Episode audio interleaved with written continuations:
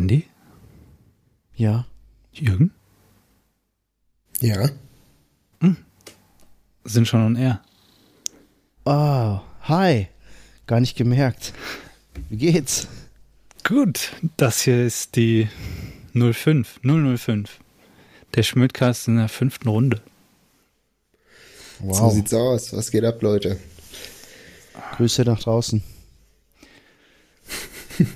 Sommerzeit ist Urlaubszeit, das hat deswegen äh, sich mal wieder etwas gezogen. Ich glaube, das ist schon der Standardsatz, oder? Jedes Mal, wenn wir anfangen, ist jedes Mal so, ja, es hat Ja. mal wieder etwas länger gedauert. Ich habe schon bestimmt ein paar Hate-Mails bekommen, dass wir so lange Zeit lassen. mein jedes Mal. Postfach ist randvoll, sage ich euch. Ja. Ich habe ja. gar nicht reingeguckt aus Angst. Ja, ihr wart weg. Äh, ich war nicht weg, ich hatte auch ein bisschen Urlaub, aber bin nicht weggefahren. Aber es ist auf jeden Tja. Fall gut, äh, mal ein bisschen ah, entspannt von der Arbeit. Urlaub zu Hause ist auf jeden Fall eine super Sache. Habe Ja. ich auch in den letzten Jahren völlig vernachlässigt. So, dass dadurch, dass ich im Familienbetrieb arbeite, vor allem habe ich einfach nur Urlaub genommen, wenn ich auch irgendeine Reise gebucht habe. Ansonsten bin ich halt einfach arbeiten gegangen. So, ich habe gar nicht drüber nachgedacht, vielleicht einfach mal ein paar Tage zu Hause zu bleiben. So. Vor allem, wenn man einen Ja, Garten hat, ist es ja eigentlich schon auch eine, eine echte Option. Ja. Äh, Urlaub zu Hause und dann im, im im Garten das zu verbringen. Auf jeden Fall. Ich habe auch früher immer so diesen Drive gehabt, dass ich irgendwie immer wegfahren will, dass ich immer irgendwas äh, irgendwo reisen, weißt du, immer so dieses raus und so. Aber eigentlich ist das manchmal auch einfach nur Stress. Also es kommt dann mal drauf an, was man macht. Wenn man jetzt so wie ihr irgendwo hinfahrt, wo man dann einfach lange an einer an einem Ort ist, dann ist es eh auch eigentlich ziemlich entspannt. Aber ich bin halt dann häufiger eher so, hab dann eher so Reisen gemacht, weißt du, oder dann halt von einem Ort zum nächsten oder dann irgendwelche so Städte bereisen, irgendwas sich angucken und das ist dann, das ist dann teilweise einfach Stress und dann hat man gar nicht so die, die krasse Entspannung.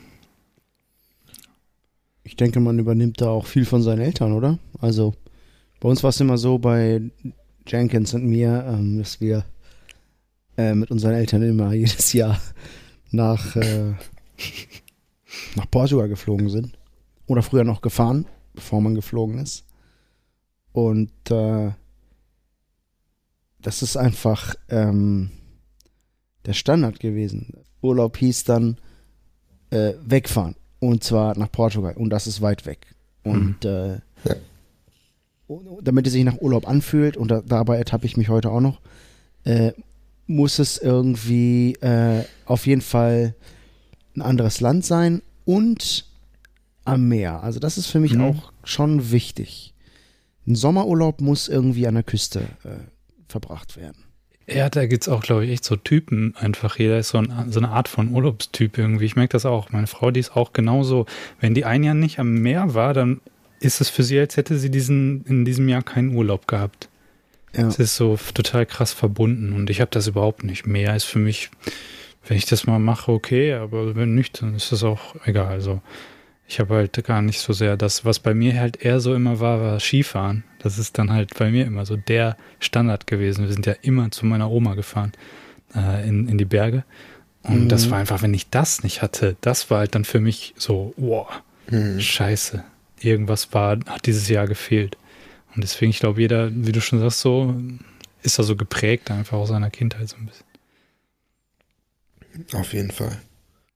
Aber wo wart ihr denn jetzt? Wir waren in Südfrankreich, in, boah, in Guyane. Das ist so eine Halbinsel, so einer der südlichsten Punkte Frankreichs, würde ich sagen. Ich meine, das, südlichste, das südlichste Stück von Frankreich ist ja Festland. Deswegen würde ich schon sagen. Äh, ja, Côte d'Azur ist das. Das ist da bei Monaco, Marseille, Nizza in der Ecke.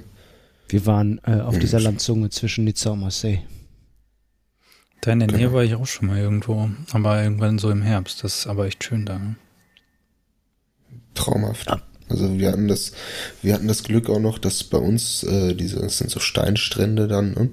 Also du brauchst auf jeden Fall so, so Wasserschuhe, damit du dich da entspannt bewegen kannst alleine, weil auch, äh, wir sind auch geschnorchelt und da sind viele Seeigel und solche ne? so Sachen, wo du nicht reintreten willst einfach. Ähm, wir hatten das Glück, dass es so eine riesige Bucht war. Es sah im Grunde aus wie ein, wie ein richtig krasser See, wo wir da waren. Und äh, wenn du aber dann die, die Küste entlang gewandert bist, dann hast du halt schon gesehen, dass da eine große Öffnung zum, zum offenen Meer ist. Aber dadurch war es da halt sehr entspannt. Ne? Kaum Wellen. Das Mittelmeer hat ja jetzt eh nicht so, so einen krassen Wellengang. Ja, war Wenn man Traumhaft. den Atlantik gewöhnt ist, äh, dann ist das Mittelmeer wie so eine Badewanne. Auf jeden Ja. Fall. Du kannst den ganzen Tag da drin rumdümpeln. Das ist echt super geil. Ja, teilweise waren wir zwei Stunden im Wasser und dir wurde einfach nicht kalt, ne? Bist reingegangen und ähm, du, es hat dich auch überhaupt keine Überwindung gekostet, irgendwie reinzugehen. Du bist einfach rein, einfach. Also wenn man, wenn man mal ähm, im Atlantik gewesen ist, äh, auch nicht überall, aber meistens ist der Atlantik ziemlich kalt. Da musst du schon zwei, dreimal nachdenken, gehst jetzt rein, wenn, oder wenn ich mich zurückerinnere in Portugal in manchen Jahren, da hast du allein, du hast nur deine Füße reingetan und deine Knöchel, deine Knochen haben wehgetan vor Kälte des Wassers. Ja. Ne? Oder Ja, und dann springst du eben rein, damit du halt sagen kannst, ich war schwimmen, in Anführungszeichen, springst kurz rein, bist 30, 40 Sekunden im Wasser und danach musst du bibbernd wieder raus und dann tankst du Sonne und Haut dich womöglich Äh. noch so eine krasse Welle weg. ja. Aber das ist auch Action dann wiederum im Wasser, ne? Das, der Atlantik ist dann eher für, für, für Surfen und so äh, perfekt, ne? Mein gut, da juckt dich die Wassertemperatur ja auch überhaupt nicht mit dem Neoprenanzug. Aber Ja. Badewanne klingt ein bisschen so, als würde man das so, ähm, ja, so äh, herunterspielen und, und, und äh, ähm, ja, als wäre da gar nichts los, ne? Ähm, aber was wir das erste Mal jetzt gemacht haben, war äh, zu schnorcheln. Ich habe das vorher noch nie gemacht. Äh, ich glaube auch nicht, dass man äh, überall in Portugal äh, viel sehen kann. Aber wir haben uns ähm, bei Decathlon diese Tauchmasken geholt. Ja, ich kenne die. Die haben oben so ein Rohr dran, oder? So und so genau in der Mitte. Ja, Genau, du kannst dann, äh, der Unterschied ist, du kannst äh, frei atmen, sowohl durch die Nase als auch durch den Mund. Und ähm, das ist für Einsteiger extrem einfach. Und ähm, ja, das, äh, es erleichtert das Ganze extrem. Das geht dann Das- so auf das ganze Gesicht einfach, oder was? Genau. Das Einzige, was Genau. nicht geht, ist tauchen. So geil. Also es geht, aber du kriegst mega Druck auf den ganzen Nebenhöhlen, wenn du damit runtertauchst. Ne? Es gibt halt keinen Ausgleich, dadurch, dass dein ganzes Gesicht da drin ist. Ah, Du kannst auch nicht mehr in deine Nase zukneifen und dann den Druckausgleich machen. Ja, genau. Also ich brauche das. Ich muss an die Nase fassen, anders kann ich diesen Druckausgleich nicht machen. ja, ist auch die meisten. Und du hast auch viel mehr Luft ne, in, dieser, in dieser Maske. Und dadurch ist das Runtertauchen schon ein bisschen schwieriger. Aber nichtsdestotrotz hast du, du hast ein großes Sichtfeld. Anders als mit einer noch herkömmlichen Taucherbrille. Hast du ein sehr großes Sichtfeld und das war, ey Leute, phänomenal. Ich, hab, ich hätte nicht erwartet, dass da unten so viel Leben ist. Äh, ich meine, das ist wahrscheinlich nicht vergleichbar mit irgendwelchen Korallenriffen irgendwo im Pazifik oder so. Aber das war schon ein, ein schöner Anblick. Fischschwärme. Also da waren Fische, die waren bis zu 60 Zentimeter lang. Und da hast du da teilweise 20, 30 Tiere äh, in so einem Schwarm gehabt. Äh, Seesterne haben wir gesehen, äh, Krebse. Wir haben sogar einen Oktopus gesehen. Oder einen Tintenfisch. Irgendwie so einen, ne? Also äh, jeder Oktopus ist ja ein Tintenfisch, aber nicht jeder Tintenfisch ist ein Oktopus, oder? Ich weiß nicht, ob das stimmt, was du da gerade gesagt hast. es gibt da Ja, ein, ein Kalmar Bio ist ja kein Randy. Oktopus. Aber ein Oktopus und Kalmar sind beides Tintenfische. wenn du das sagst. Hm. Das kann Oder schon Kopffüßler? Keine Ahnung, was da die, die Einteilung ist. Jedenfalls haben wir die gesehen unter Wasser und äh, das äh, war echt schön. Wirklich cool. Ja. Eine sehr beruhigende Sache. Absolute Stille und du beobachtest das Leben da unten. Und dann vergisst du die Zeit, ne? Da bist du zwei Stunden im Wasser und äh, äh, Dein ja. Blutbier ist verbrannt. Ja, das, das ist passiert, ja. Das äh, vernach vernachlässigt man komplett. Ich habe ja, auch Creme ist mal- irgendwann komplett weggespült und dann. ich hab ja auch mal getaucht ähm, auf so einem Korallenriff da in Australien. Das war mein auch das erste Mal, dass ich so getaucht bin. Und das war auch so übertrieben also lebendig, wie du schon gesagt hast. So, diese, diese Riffe, die leben einfach. Das ist so, so krass, was da alles abgeht unter Wasser und ja. Aber äh, nee, richtig mit Sauerstoffflasche. Ja, ja. Das war so. Ja, das ist Gra Grand Barrier Reef. Genau, oder? Great Barrier Reef. Die, Great. Äh, du kannst dann da so Tauchgänge machen, die sind dann halt, ähm, ohne dass du irgendeinen Schein hast, die sind dann geführt. Und dann erklären die dir halt einmal vorher alles, was du wissen musst. Und dann ähm, machst du so ein paar kurze Trainings und Checks, also so einfach nur ein paar Minuten lang äh, auf einen Meter Tiefe ein bisschen äh, einfach ausprobieren, ob das geht. Und dann ähm, zeigen die dir halt die Zeichen, die du wissen musst, und dann geht's halt runter. Ne? Die machen alles für dich. Also mhm. die, du hast ja dann diese Westen an, diese Bleigürtel und diese, und diese Luftwesten und dann stellen die dir das alles ein, die checken immer den Druck auf deinen Flaschen und so. Du musst halt nichts machen, du musst nichts wissen sozusagen. Und mhm. dann bist du, du bist auch nicht lange da unten. Also wir waren vielleicht, weiß gar nicht, halbe Stunde oder so. Wie tief wart ihr denn? Boah, vielleicht fünf Meter, fünf bis zehn Meter, also nicht besonders ah, okay. tief. Diese Riffe, ja. die sind ja da dann ziemlich nah an der Oberfläche sogar. Und das war, äh, da, ich weiß noch, die haben uns dann so Zeichen gezeigt äh, für bestimmte Tiere. Die haben dann halt gesagt, so unter Wasser, du hörst ja, du kannst ja nicht irgendwie jemandem äh, zurufen oder so. Und die hatten dann dieses akustische Signal, wenn die, also wenn du so in die Faust haust, dann macht das halt unter Wasser so ein Geräusch. Und dann äh, meinten die halt, das machen die dann und dann zeigen die halt mit einem Zeichen, was sie uns vorher alle beigebracht haben, was da für ein Tier ist und wo man hinschauen muss, dass man das sehen kann. Dann gab es halt irgendwie die Schildkröte, wenn man so den Daumen dann irgendwie an der Seite so paddelt und irgendwie so ein Clownfisch halt, wenn du so die Hand vor die Nase hältst und keine Ahnung. Und halt den Hai, ne, so Hand auf dem Kopf. Und dann meinte sie aber auch so zu uns, es ist eher unwahrscheinlich, dass wir einen Hai sehen, aber es gibt so Riffhaie, die sind nicht gefährlich, ähm, aber sieht man jetzt nicht so häufig. Und wir sind gerade unten so auf die irgendwie, weiß nicht, fünf Meter Tiefe oder so und orientieren uns gerade und sie direkt so haut so in die Hand und dann so, hi, irgendwie in die oh, Richtung. Fuck. Und ich war schon so ein bisschen, fuck, wo, was, hi? Aber der war total friedlich, der ist da einfach seine Bahn geschwommen auf dem Grund so und hat sich überhaupt nicht für uns interessiert. Und dann ist mhm. er so nach einer Minute so ist einfach abgezischt und das war's. Aber danach. War der groß? Der war vielleicht so ein Meter oder Meter 50 oder so maximal. Also die sind relativ klein. Aber schon, also schon ein großer Fisch. Für ein Hai ist das klein, aber ein 1,50 Meter Fisch ist trotzdem schon Oschi, ne? Auf jeden Fall. Vor allen Dingen halt, wenn du einfach nur Hai noch nie in deinem Leben vorher so richtig gesehen hast und das ist halt schon komisches, ein komisches Gefühl. Du bist im Wasser und dann so, da schwimmt ein Hai, so okay. Ja. Das Einzige, wo ich mhm. mal ein Hai gesehen habe, war im Ozeanarium in, in in Lissabon. Da ja, gab es einen Hai. Da war sogar ziemlich fetten gab es da sogar.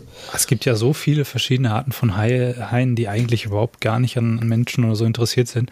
Und selbst die Great Whites und so, diese typischen aus den Horrorfilmen und so, die sind ja auch eigentlich nicht wirklich an Menschen interessiert, nur die, die glauben halt manchmal, dass da irgendwie so eine Robbe oder irgendwas rumschwimmt, wenn du ein Surfboard oder irgend so einen Anzug anhast. Genau. Und dann beißen und dann die probieren halt, sie immer. Genau, und beißen dann meistens so einmal kurz rein. Checken dann, na, das ist irgendwie nicht lecker. Mhm. Wir haben auch so Cat Sharks heißen die, glaube ich, gesehen und Lemon Sharks. Die waren dann so im ganz flachen Wasser am Strand. Die ähm, schwimmen dann da in diesem seichten Wasser einfach durch die Gegend. Und die sind halt nur so das waren halt, ich weiß nicht, ob die noch einfach Junghaie waren oder so, die waren nur so 50 Zentimeter oder noch kleiner. Und die hatten dann so gelbe Flecken, deswegen hießen die dann Lemon Sharks. Gibt es ganz viele Varianten. Ja, da gibt es echt wahnsinnig viel. Aber im Mittelmeer gibt es auch Haie, ne? Ja, glaube ich. Habe ich auch gehört. Ja. Also. Gesehen haben wir jetzt keinen. Also es gibt, ich glaube, es gibt in fast jedem Ozean irgendeine Art von Hai. Ich glaube auch. Also im Atlantik auf jeden Fall auch. Ja. Ja, warum soll es ja auch nicht überall geben? Blauhaie gibt es auf jeden Fall. Ich gestern noch im Fernsehen gesehen. Ich kann mir vorstellen, im Atlantik gibt es jede Art von Hai. Alle. Da, da vor den Azoren. Ich habe eine Doku über die Azoren gestern gesehen. Auf Dreisat. Da cool. unfassbar. Ich habe nur so nebenher. Ich habe gegessen und habe mich unterhalten mit meiner Freundin und habe nebenher haben wir so ein bisschen aufgepasst manchmal. Und äh, unfassbar. Irgendwie, weiß ich nicht, wie viele Walarten die da gezeigt haben in einer halben Stunde. Ganz viele verschiedene, auch Blauwale ziehen da wohl lang manchmal. Also schon, hätte ich nicht gedacht. Das ist ja doch nicht so weit weg, ne? Mhm. Da wollte ich eigentlich auch immer mal hin. Aber Mhm, dieses Tauchen, ne? Ähm, Nochmal darauf zurück, äh, ein bisschen zu kommen. Hattest du irgendwann auch mal so ein bisschen Schiss vor dieser. Ich meine, du warst jetzt nicht tief, aber wenn man sich vorstellt, okay, wenn ich jetzt ein bisschen da in die Richtung schwimme, dann wird der, äh, der Meeresboden so abfallen irgendwann und dann hast du unter dir einfach nur noch Meter weit, Oh ja. hunderte Meter, einfach nur tiefes Schwarz, kalt Ja, und schwarz. Das Gefühl hatte ich auf jeden Fall. Das ist da vor allen Dingen so krass, weil die, äh, ihr habt doch bestimmt Findet Nemo gesehen. ja, klar. Da ist Ja, halt auch, das das ist ist so. wirklich so, ne? Da, da ist das Ende von dem Riff und, Und dann, dann ist einfach ja. nichts mehr. Dann ist so das Riff zu Ende Ja. und es geht einfach so krass. Es ist einfach nur noch dunkel. Du weißt halt nicht, wie tief es ist. Es kann auch sein, dass es nur, nur 100 Meter oder so sind oder was weiß ich. Aber es ist halt einfach vorbei. So, da ist diese Grenze. Und das war, das war total, ja, so so wie du gesagt hast, du hast so das Gefühl, scheiße, da ist gar nichts mehr und da, du willst da eigentlich auch gar nicht hin und gar nicht in die Nähe kommen. Obwohl, ich meine, was kann Mhm. wirklich passieren? Im Zweifel Nicht gehst du viel, an die aber- Oberfläche und schaust, wo das Boot ist. Und, aber das ist Du schon verlierst echt, die Orientierung, wenn du zu weit weg kommst von dem Riff, ne? Du Ja, verlierst genau. Halt unter, das ist das Problem. ja. Also wir Menschen können uns unter was halt null orientieren, wenn Tagsüber wir keine Anhaltspunkte haben. Aber wir haben, wir haben auf Ja, aber wenn wir, du wir, ja. weit draußen bist, woran auch tagsüber, wo, woran orientierst du dich, wenn du nur blau hast, sowas? Mhm.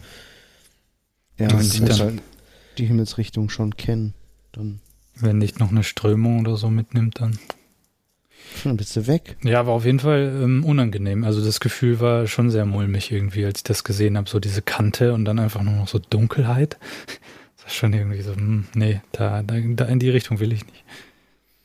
Da in der Gegend, wo Mhm. wir dann geschnorchelt sind im Mittelmeer, gab es auch manchmal, äh, dann war der Meeresboden war meistens ziemlich flach oder war über Seegras und es hat sogar deinen Bauch berührt, wenn du dann da geschwommen bist.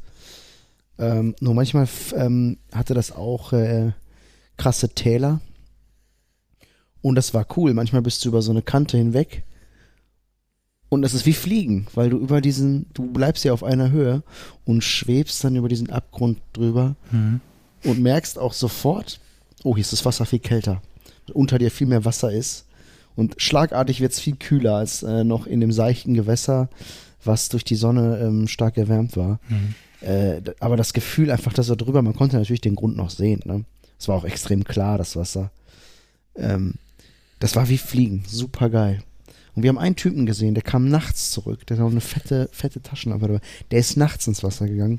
Und das ist nochmal eine ganz andere Nummer. Nachts Ja. dann ins Wasser und dann siehst du wirklich, du kannst die Hand vor Augen nicht sehen und die Taschenlampe nicht hast. Und du siehst auch nur das, was in deinem Lichtkegel ist. Ja, ich Das ist ja was so, was so Tiefseeforscher sagen. Ähm, naja, es könnte, also 10 Zentimeter neben dem Lichtkegel könnte jetzt die, die bahnbrechendste Entdeckung gerade auf uns warten, aber wir sehen sie halt nicht. Wir sehen halt immer nur, was in unserem Lichtkegel ist. Wer weiß, vielleicht gibt es irgendwelche prähistorischen, super fetten, riesigen Fische, aber die sind halt nie in unserem Lichtkegel gewesen, deswegen können wir nicht bestätigen, genauso wenig wie wir auch einfach äh, sagen können, dass es sie nicht mehr gibt. Wer weiß das schon? Es gibt doch so Theorien, wonach es noch diesen Megalodon gibt, so einen riesigen Hai, der irgendwie schon zu Zeiten der, der Dinosaurier gelebt hat. Und es gibt Theorien, die besagen, der, der, den gibt es noch. Es gibt noch ein paar Exemplare, die leben extrem zurückgezogen in der Tiefsee und so. Tja, wenn man es nicht, Unheimlicher Ort. wenn man es nicht äh, belegen kann, dann kann es sein, kann auch nicht sein. Ja, ja, genau. Das ist wie mit Gott. Nein, don't go there. das machen wir heute nicht. ähm, ja, zu diesem Thema Tiefsee und dass man es nicht direkt belegen kann, da gibt es äh, diese, ja, auch irgendwelche, irgendeine Oktopusart oder so. Die, wie heißen die nochmal? Es gibt- Riesenkalmar? Ja, genau. Das sind die. Äh, Es- es gibt ja so Geschichten von früher, von den alten Seefahrernationen und sowas, die dann halt so Bilder äh, gezeichnet haben mit so riesengroßen Kraken, die halt irgendwie so ein Schiff quasi äh, umreißen oder sowas. Mhm. Und dass die halt davon inspiriert sind von echten Riesenkalmaren und dass man die halt kaum eigentlich findet, sondern immer nur irgendwelche toten Exemplare, glaube ich, davon findet. Aber Ja. dass es davon echt viele geben muss, weil, glaube ich, diese, äh, wie heißen die nochmal? Blauwale, Mhm. Pottwale. Pottwale sind das, glaube ich, ne? Die so viele, die, die, Die- viel von diesem Fett oder sowas haben. Die ernähren sich irgendwie davon und äh, haben dann halt diese, die Schnabel von den Viechern können die irgendwie nicht verdauen. Und die Ja, bleiben genau. halt dann irgendwie in Du hast die gleiche Doku gesehen wie ich. Und deswegen weiß so, man halt, dass es davon echt viele geben muss, aber man, man sieht da äh, davon halt ganz, ganz wenige nur. Immer nur tot Es- meistens. So wurden auch schon Exemplare gefunden, unter anderem, die dann so acht Meter oder wurden nur die Tentakeln acht Meter lang waren oder so, ne? Schon verrückt, was es da alles Ich mein, noch geben muss. Diese Angst vor Kraken, aus, aus, was, aus welcher Zeit auch immer das kommt, das liegt ja wirklich sehr lange zurück. Das kommt von den Seefahrern, nehme ich an, ne? Das Ja. sind so Piratensagen Mhm. und so. Also so Seemannsgarn, wie man so Genau. schon sagt. Ne? Genau. Irgendwelche Stories. Genau, genau wie das Bermuda-Dreieck. Aber das, aber kann das so komplett unbegründet sein? Ich meine, wer denkt, ich meine, man kann sich ja nicht einfach so eine Angst vor irgendwas ausdenken. Naja. Stell ich mir vor. Es muss schon. Kann man schon. vielleicht, ja, stimmt. Die haben alle vielleicht möglichen Ungeheuer erfunden. Ne? vielleicht Das gibt es schon. sehr große Kraken, ja, aber ich glaube, keiner kann, würde überhaupt, wenn überhaupt, also erstens würden die wahrscheinlich keine Schiffe angreifen, zweitens wären die vielleicht auch nicht so groß, dass sie ein Schiff irgendwie niederreißen können. Aber ich glaube, dass das auch teilweise mit der Unwissenheit der Leute früher einfach zu tun hat. Ne? Die konnten sich das nicht anders erklären. Ähm, genau wie das Bermuda-Dreieck ja jedem Begriff ist. Wenn fast jeder Mensch kennt das Bermuda-Dreieck und jeder hat schon mal Stories darüber gehört. Und ähm, äh, alle wissen, dass da irgendwelche, äh, dass da überdurchschnittlich viele Schiffe oder Flugzeuge irgendwie verloren gehen oder sinken. Aber das stimmt gar nicht. Da sinken äh, oder stürzen genauso viele Flugzeuge ab wie sonst überall auch. Nur kennt man die Stories von da halt. Ähm, und ich Ja. habe letztens dann, ich habe mir das tatsächlich interessiert. Ich weiß gar nicht, wie ich auf das Bermuda-Dreieck gekommen bin. Warum ich dann eine, eine Doku darüber gesehen habe. Naja, wenn man halt irgendwie einmal anfängt bei irgendwas bei Wikipedia und dann irgendwie 20 Klicks Ja. später, dann landet man halt beim Bermuda-Dreieck Ja. oder bei Adolf Hitler. Ja. Oder bei Reptilienmenschen. ja. Jedenfalls ist es wirklich so, dass ähm, es gibt ja Stories von Piloten, wo dann der, der Kompass oft verrückt gespielt hat in dieser Region. Die überfliegen diese, diese Gegend zwischen Florida, äh, Puerto Rico und den Bermuda-Inseln. Dieses, wenn du zwischen diesen drei Punkten das Dreieck ziehst, das ist ungefähr diese Region, die das Bermuda-Dreieck beschreibt. Und diese Meeresregion hat wohl äh, von einer bestimmten, von einem bestimmten Gestein, das viel Metall enthält, gibt es da sehr viel. Und äh, die, die Anomalien auf dem Kompass, die lassen sich darauf zurückführen, dass, äh, ja, das sogar an Land, wenn du ähm, auf einer der Bermuda-Inseln einen Kompass auf so einen Stein legst, wenn du weißt, welchen Stein du nehmen musst, dann weicht die Nadel tatsächlich ein bisschen ja. ab. Die schwimmt dann so ein bisschen. Ne? Dann ist dann dieser Kompassnadel ist einfach nicht mehr genau. Die verzieht sich um zwei bis vier Grad. Das ist jetzt nicht viel. Aber wenn du dir vorstellst, dass du, dass quasi der gesamte Meeresboden davon bedeckt ist von so viel Stein und du mit dem Flugzeug darüber fliegst, kann das schon passieren, dass ein Kompass äh, um mehrere Grad abweicht und du dann bei schlechter Wetterlage sogar dann, das muss noch hinzukommen, dann verlierst du da leicht die Orientierung. Hm. Und das haben die dann versucht, so, zu, so aufzu, aufzudröseln und zu erklären. Das heißt, all diese Märchen, die man da gehört hat, die lassen sich heutzutage wissenschaftlich äh, erklären. Und dann gab es ja noch, Kolumbus hat ja auch schon davon berichtet, der ist ja auch da durchgekommen. Und die haben irgendwelche Wesen im Wasser gesehen und irgendwelche leuchtenden Kreaturen im Wasser und weiß der Geier, die haben dann irgendwie Meeres, Meerjungfrauen oder Meeresfeen oder sowas angeblich gesehen. Und was da schnell passieren kann, ist, ähm, weil vor diesen Bermuda-Inseln eben äh, das Wasser so flach ist, ähm, durch Ebbe und Flut verschwinden manchmal so Felsen, die man sonst sehen würde. Dann sind die ganz knapp unter der Wasseroberfläche und ähm, die sieht man einfach nicht. Und da sind da wirklich viele Schiffe auf Grund gelaufen und gesunken. So wie jetzt vor Mauritius übrigens. Hab ich heute noch im Radio gehört. Der Öltanker Hm, Ja, ja, ich habe das gesehen, das ist krass. oder ein Frachtschiff, Hm. die haben ja trotzdem Schweröl getankt. Wie sind wir jetzt denn da hingekommen? Ja, wie bei Wikipedia auch. Du klickst einfach mal weiter und irgendwann bist du beim Bermuda-Dreieck. Keine genau. Ahnung. Wir haben über Tauchen und Schnorcheln geredet. Ja. Stimmt, ja. Von Hölzchen auf Stöckchen. Das Meer. Aber wir können ja noch mal ein paar äh, Klicks zurück machen. Und ähm, ich wollte mich jetzt noch interessiert, wie ihr da, was ihr da für einen Urlaub gemacht habt. Ihr wart campen, oder? Ja, Ja, richtig. wir haben gezeltet. Wir sind mit ähm, Randys Kombi dahin gefahren. Also Randys Freundin Randy und ich. Und äh, ja, hatten den ganzen Scheiß dabei. Und meine Freundin und ihre Schwester kamen dann mit dem Flugzeug, Zug, Taxi. Und ihr hattet dann einfach jeder ein Zelt. Also da war noch ein Kumpel von uns mit seiner Freundin, der hatte, die haben einen T4. So, die hatten, jeder hat so seine eigene Parzelle, ne? Immer so, ja, kommt drauf an, mit zwei bis, wie viele Leute waren wir? Fünf. Aber wir hatten eine größere, ne? Als die. Ich glaube nicht. Nee. Neben der Parzelle, wo du dein Zelt aufschlagen kannst, hast du noch einen Parkplatz für die Karre. Ähm, und, Das sind so ein äh, Pinienwald alles. Genau, ist wunderschön. Pi Pinien- und Eukalyptusbäume äh, Bäume gibt's da viele. Das war so, ein- so in so einem Waldgebiet. Und da drin genau lag dann dieser Campingplatz. Das ist geil. Ich habe auch schon mal in, in Frankreich, das war allerdings an der Atlantikküste, habe ich mit meinem Vater mal gecampt vor, Mhm. weiß ich nicht, langer Zeit. Ähm, Das sieht da alles so ähnlich aus, ja. Und diese Pinien, diese äh, Nadeln von den Pinienbäumen, äh, die liegen dann ja so auf dem, auf dem Boden und sind so richtig schön weich, ne? Ja, das war ich auch so. Ja, Ja, aber da lagen gar nicht so viele. Also, nee, wir hatten ja leider so angelegte Schotterplätze. ah, okay. sozusagen, aber wir hatten äh, super gute, da, da wir zwei Wochen da waren, hatten wir natürlich vernünftige Matratzen. Mhm. So. Ne? Ja, klar. Und nicht zu vergleichen mit unserer Wanderung. Das waren halt richtige Matratzen, die du aufpumpen musst. Und wo du halt wirklich, also ich habe ich hab ja meine Rückenprobleme und ich habe da wirklich gut drauf geschlafen, war überhaupt kein Ding. Noch ein bisschen länger und das wäre vielleicht irgendwann zum Problem geworden, aber nee, die, die, die Hitze morgens, das war, das war scheiße. Das scheucht dich dann immer so richtig raus aus dem Zelt. Ne? Ja, also ich Ja, war eigentlich, ich habe ein, ein oder zweimal bis neun gepennt oder Viertel nach neun, aber ansonsten war ich eigentlich immer um acht oder so schon auf dem Bein. Also der Rhythmus, den man da hatte, der war echt geil.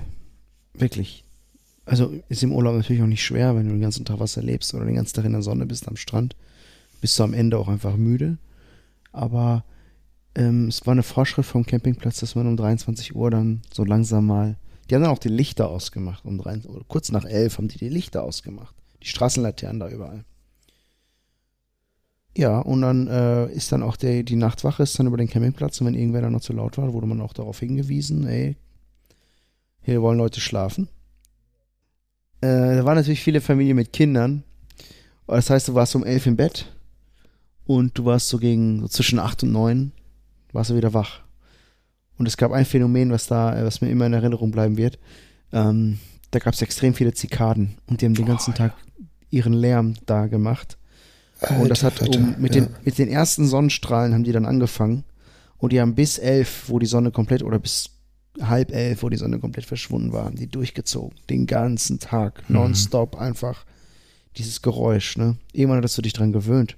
Aber das war Ja. ein Lärm. Mhm. Ich kenne das. Ja. Ja. In Kroatien. irgendwann hat es sich kaum noch gestört, aber wenn du mal drauf geachtet hast, wie laut diese Viecher eigentlich Mhm. sind und wie weit weg die sind, schon beachtlich. In Kroatien waren wir auch mal campen im Sommer, auch am Mittelmeer und da war es genau das auch. Und das ist so ohrenbetäubend laut am Anfang. Und Ja. dann irgendwann ist es halt so, wird es zu diesem Hintergrundrauschen. Aber wenn es dann aufhört, dann denkst du plötzlich so, hä? Was ist hier los? Irgendwas, Mhm. fe irgendwas fehlt. Ich war froh, dass sie nachts aufgehört haben. Ja. Das ist so ein bisschen wie wenn du nach einer riesen Kochsession endlich die Dunstabzugshaube Mhm. ausschaltest. Und dann erstmal merkst du, oh, war das laut hier. Ja. Mhm. Oder wenn du äh, in die Natur gehst und wirklich mal kein Autobahnrauschen im Hintergrund hast und keinen Flieger am Himmel hörst. Das gibt's ja was kaum noch. man, was man im, im, im Alltag alles so an Hintergrundgeräusch die ganze Zeit hat. Hm. Und das macht auch äh, auf Dauer krank. Ne? Das stresst dich auch. War, Mhm. war sehr schön. Der Campingplatz war extrem sauber, ähm, extrem nett alle. Es gab da natürlich einen, einen kleinen Supermarkt, wo du für teures Geld dann dir so die äh, Basic-Lebensmittel und Sachen kaufen konntest. Äh, aber wir haben, äh, wir haben Großeinkäufe gemacht im Supermarkt und haben dann eigentlich immer selber gekocht. Es gab eine sehr gute Pizzeria auf dem Campingplatz, die haben wir tatsächlich dreimal waren wir da sogar essen, ne? Mhm. Wir waren ja zwei Wochen da, waren wir dreimal in dieser Pizzeria. Es war echt nett. Sehr gut. Ja. Ist eine schöne Art, Urlaub zu machen, dieses Campen, weil klar, es ist mehr Arbeit, du musst immer selber kochen, du musst dann nach dem Kochen, musst du dein Geschirr nehmen und irgendwo abwaschen gehen. Du, äh, du hast nicht so den Komfort, du hast weniger Privatsphäre, aber du bist die ganze Zeit draußen. Ja, du und bist du einfach die ganze Zeit draußen.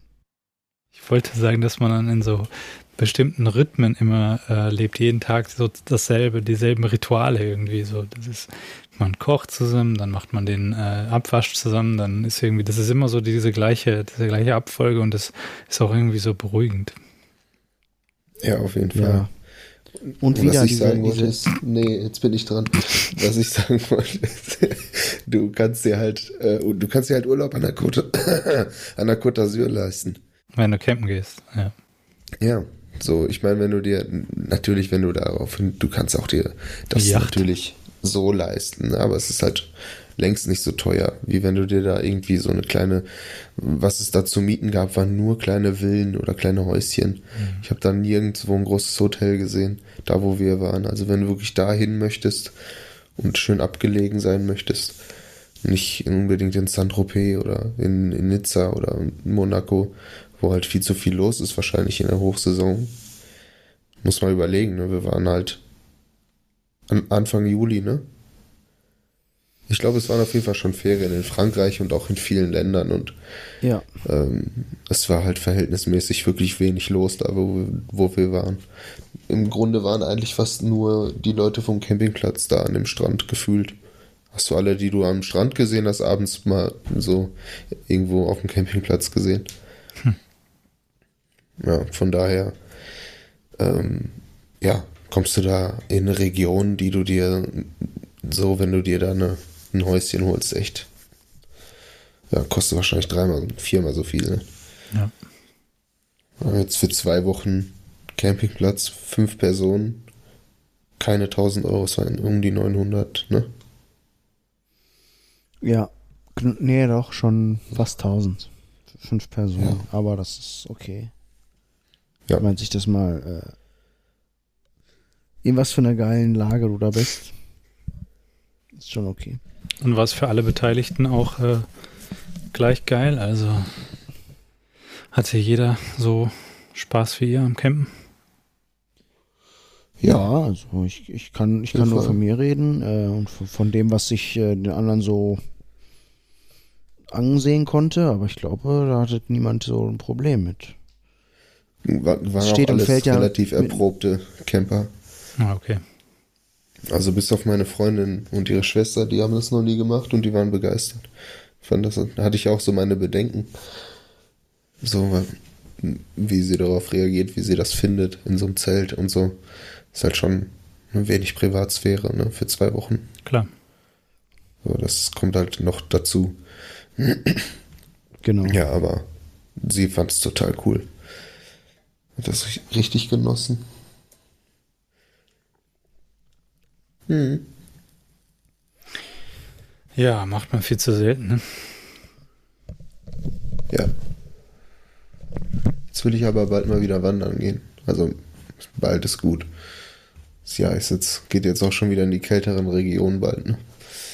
Von daher. Bei Herbst eigentlich auch mal eine Monat. gute, gute Wanderzeit ist. Ja.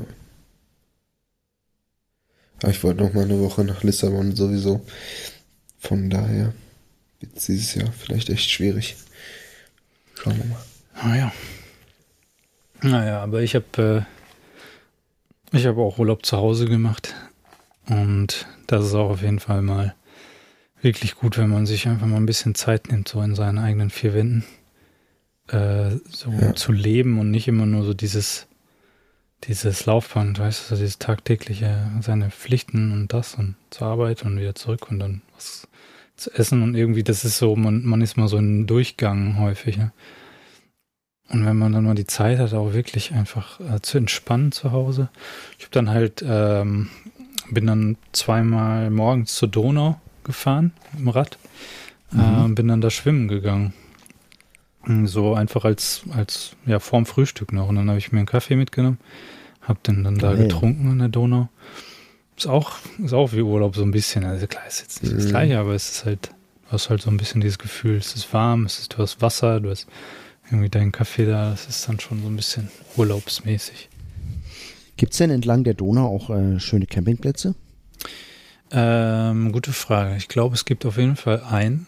Ob der jetzt schön ist oder nicht, weiß ich nicht. Aber es gibt einen auf jeden Fall, der so im Stadtgebiet von Wien, glaube ich, liegt. Und dann gibt es mit Sicherheit noch entlang der Donau hoch und runter auch andere Campingplätze, die etwas außerhalb sind. Aber habe ich ihn tatsächlich noch nie wirklich äh, recherchiert, weiß ich nicht. Hm. Warum soll es das nicht geben? Ne? Irgendwo wird es das mit Sicherheit geben. Camping ist ja auch wieder voll im Trend. Ich habe letztens auch die, so eine Werbung gesehen von so einem Internetanbieter jetzt für so Bulli-Vermietung.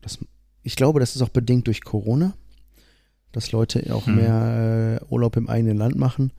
Aber das ist, glaube ich, auch jetzt wieder so ein aufkommender Trend, dass Leute eben vermeintlich grüneren Urlaub machen wollen, ökologisch verträglicher und deswegen sich einen Bulli mieten und irgendwo dann hinfahren, statt in ein Flugzeug zu steigen. Mhm.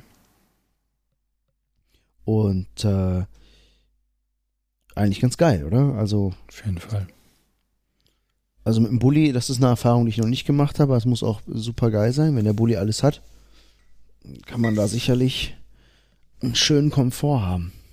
Ja, ich habe da auch schon mal drüber nachgedacht, mir so ein Ding, so ein Campervan zu kaufen oder so ein Van, den man dann selber ausbaut zum Campervan. Also du könntest das machen, mhm. was äh, Freunde von mir gemacht haben.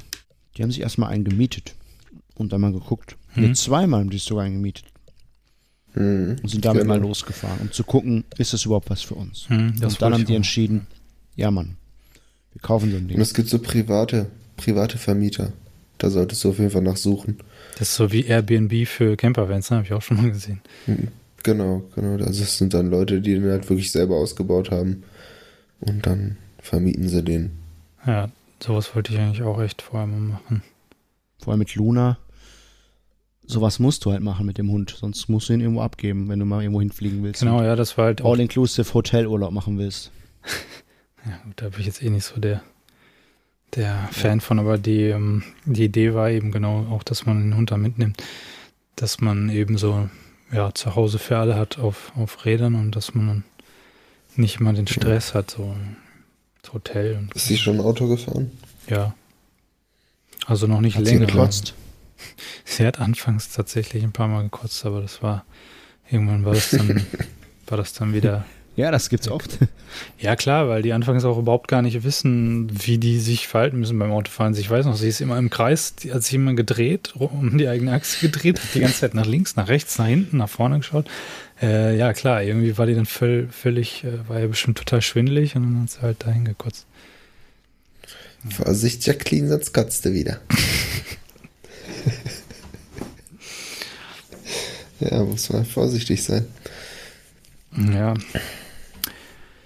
Ähm, wollte ich denn noch gerade sagen? Ja, äh, eine Sache, die ich auch wieder entdeckt habe in dem Urlaub, ist äh, Skateboardfahren. Oh ja.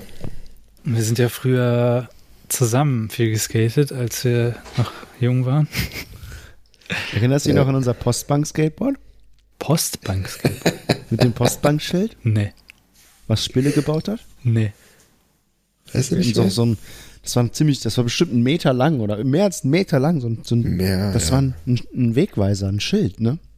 Aus Blech. Ja, vom Panorama Center. Der nee, und das hatte vorne so eine Spitze und das haben wir auf ein Skateboard ge ge geschraubt. War das ja, wirklich geschraubt? Ja. Das waren wir. Das waren wir. Ja. Eindeutig. Das klingt nach uns. Ja, du hast mich auch direkt angefixt wieder. Ich habe mein Skateboard, ich bin, war jetzt nur einmal, bin damit einmal zur Arbeit gefahren nur. Aber habe mir immerhin schon mal Kugellager reingemacht. Ich werde auch mal wieder was probieren. Ah, hast du direkt welche geholt? Ja. Ja, meine Nice. waren durch. Ich hatte gar kein Board mehr. Ähm, ich habe mein altes irgendwann mal verschenkt. Ähm, und ich wollte aber irgendwie immer mal wieder das ausprobieren, aber so richtig mir dann ein Deck zu kaufen und so, das war mir irgendwie dann doch alles zu teuer, weil ich dachte, vielleicht landet es dann direkt in der Ecke wieder. Und dann habe ich mal geguckt, ob ich mir gebraucht vielleicht eins hole, aber irgendwie so richtig habe ich mich nie dazu durchgerungen. Und dann hat ein Arbeitskollege von mir gemeint, ich sollte einfach mal mitkommen. Der skatet halt auch schon seit längerer Zeit wieder. Äh, der ist früher viel geskatet, auch als er noch jünger war und hat dann wieder angefangen. Und er meinte, er hat, er kriegt noch irgendwie ein Board zusammen für mich. Und dann äh, bin ich mit ihm halt gegangen und ja, äh, ich konnte halt genauso wenig wie früher. Aber an sich eigentlich hat es alles noch so ganz gut geklappt. Ja, und dann habe ich mich da an dem Abend, wo ich mit ihm skaten war, ähm, mehr so ein bisschen rangetastet wieder, ein bisschen halt durch die Gegend fahren und mal den einen oder anderen Olli versuchen oder sowas. Und dann habe ich irgendwie so ein äh, 180 probiert, hab dann auch für eine Sekunde lang gestanden und dann ist das Board halt direkt so unter meinen Füßen weg. Und dann bin ich auch auf die Ellbogen geflogen. Das war dann irgendwie doch so ein Reminder, so dass ich ein bisschen vorsichtiger sein muss. Aber dann bin ich ähm, ein paar Tage später nochmal alleine, einfach nur so in so einem kleinen Skate- Skatepark in der Nähe. Und da habe ich mich dann wieder hingelegt, wieder auf den Ellbogen und der ist dann richtig fett und blau geworden. Ich habe euch das ja schon gezeigt, ne? Weiß nicht, das Ja. kann man hier vielleicht jetzt Aber gar nicht mehr so gut aber schon sehen. deutlich. Es ist schon weniger Sieht schon geworden. wieder. Man sieht sogar schon wieder aus, ja. in dem Blau ist jetzt schon wieder so ein bisschen Hautfarbe dazwischen. Also das geht langsam weg. Aber das war schon heftig angeschwollen. da habe ich halt auch gemerkt, so fuck, ja, ähm, muss halt jetzt ein bisschen mehr aufpassen. So, man ist nicht mehr 18. ne? Nee, Mann. So Und auch aus. die Regeneration Mhm. dauert ein bisschen länger, oder? Auf jeden Fall, ja. Aber ich habe dann auch äh, halt einfach gesagt, gut, dann muss man halt dementsprechend das langsamer angehen lassen.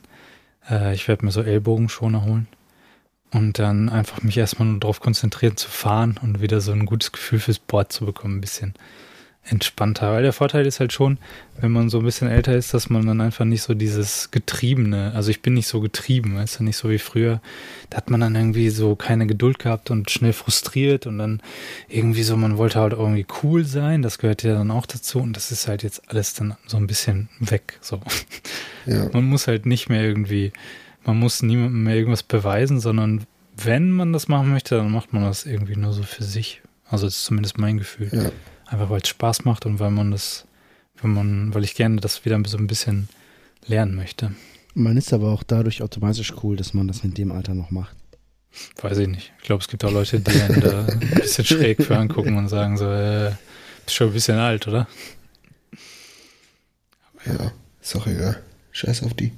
Ja, eben, aber das, ähm, das ist dann so ein bisschen der Vorteil. Und ich habe dann eben auch sofort gemerkt, eigentlich, was ich falsch mache und was ich auch früher immer schon falsch gemacht habe, was ich aber früher nicht gemerkt habe. Einfach so. Und zwar? Naja, bei mir ist ja das Problem, ich habe ja, ich bin ja immer goofy gefahren, also linker Fuß hinten. Das war für mich so, Mhm. wie ich das gelernt habe, äh, entspannt mit dem Board einfach durch die Gegend zu fahren.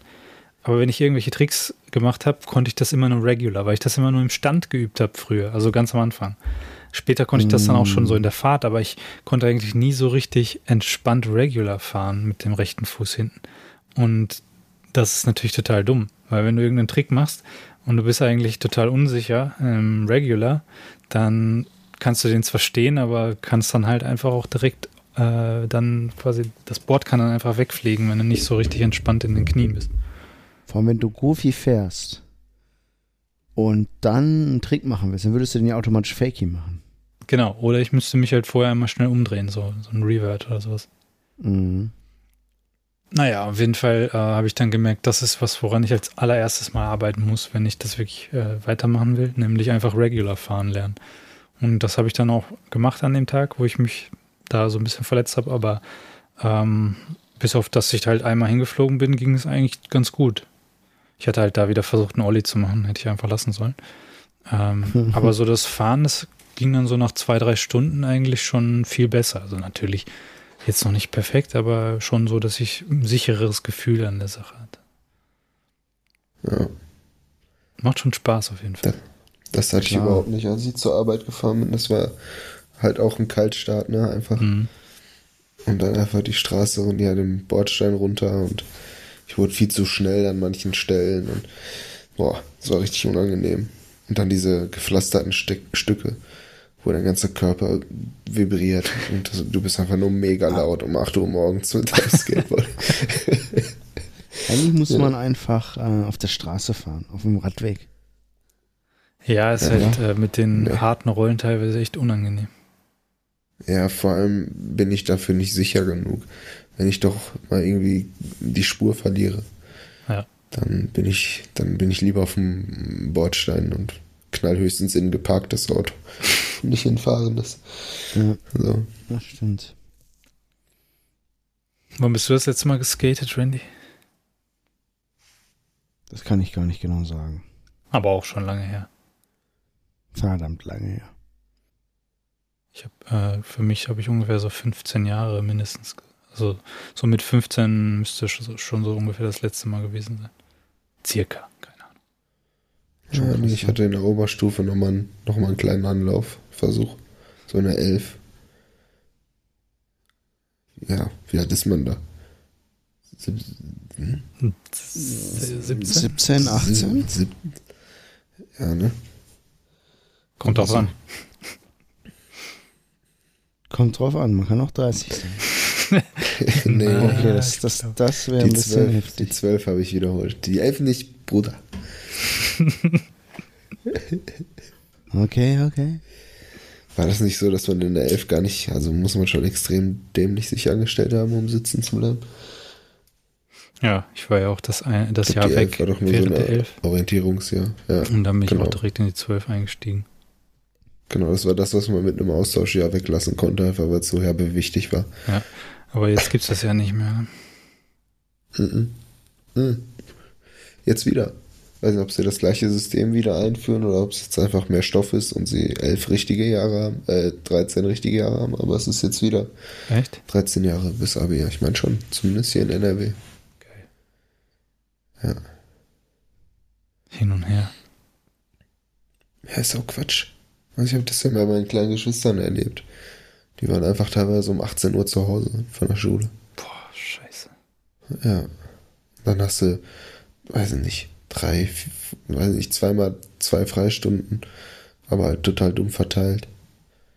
So, dass du halt irgendwie den ganzen Tag hin und her gurkst. Ist ja dann vielleicht schon ein Auto, auch in der Oberstufe, aber die hatten das auch schon, die hatten das auch in der Mittelstufe schon, als sie noch klein waren.